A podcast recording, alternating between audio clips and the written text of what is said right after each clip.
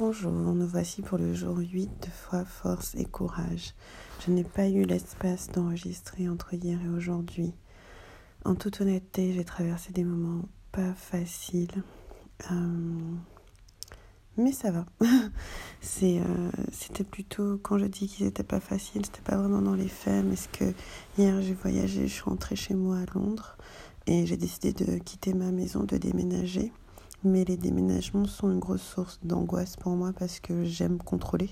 On en a déjà parlé. J'ai vraiment. Voilà, il y, a un...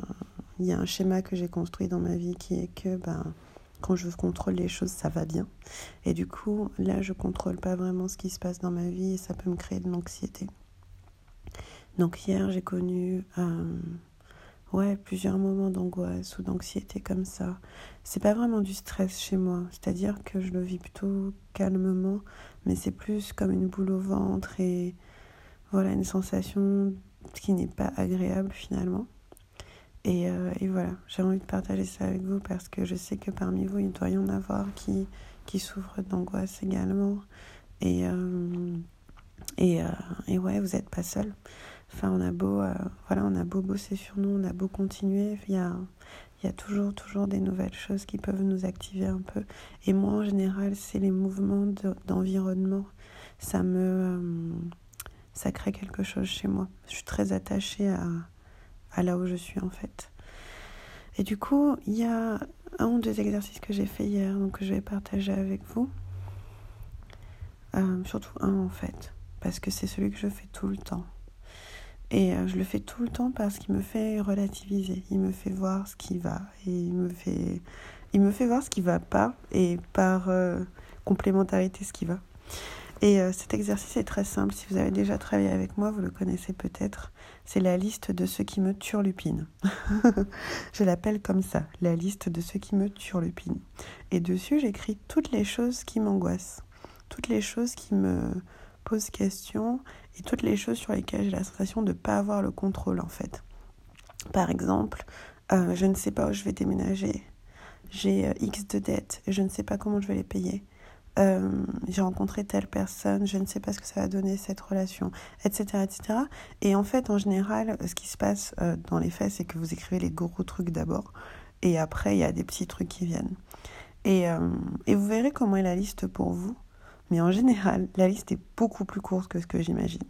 À quand je commence à écrire, je me dis, je vais en faire 4, 5 pages, tellement il y a des choses qui me travaillent.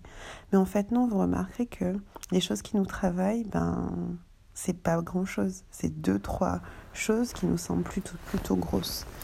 Et qu'est-ce qu'on va faire de. Donc, donc, pour moi, il y a toujours un côté rassurant à voir que la liste de ce que, qui me turlupine ne fait pas 20 km. Je me dis, bon, si on se focalise, ça va. Il n'y a, y a, y a pas 20 000 choses. Et en fait, cette liste permet de focaliser notre attention sur. En fait, de vraiment comprendre en fait ce qui se passe. D'arrêter d'avoir une espèce de bouillie dans la tête de Ah, je suis angoissée, j'ai peur, machin. Et de vraiment comprendre ce qui se passe. Et ensuite, euh, en fait, y a, ce que je fais, c'est que je la laisse. Je la laisse dans le carnet. Je ne vais plus la regarder avant une ou deux semaines parce que ce qui est magique, c'est que la liste de ce qui se turlupine, elle se règle toute seule.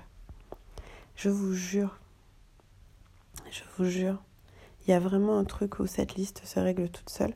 Et, euh, et c'est comme si, en fait, maintenant que je l'ai mis sur le papier, j'ai envoyé un message à l'univers, à mes guides, que j'ai besoin d'aide pour ça et que ça me travaille et que tant que ça me travaille, je peux pas vraiment passer à la suite.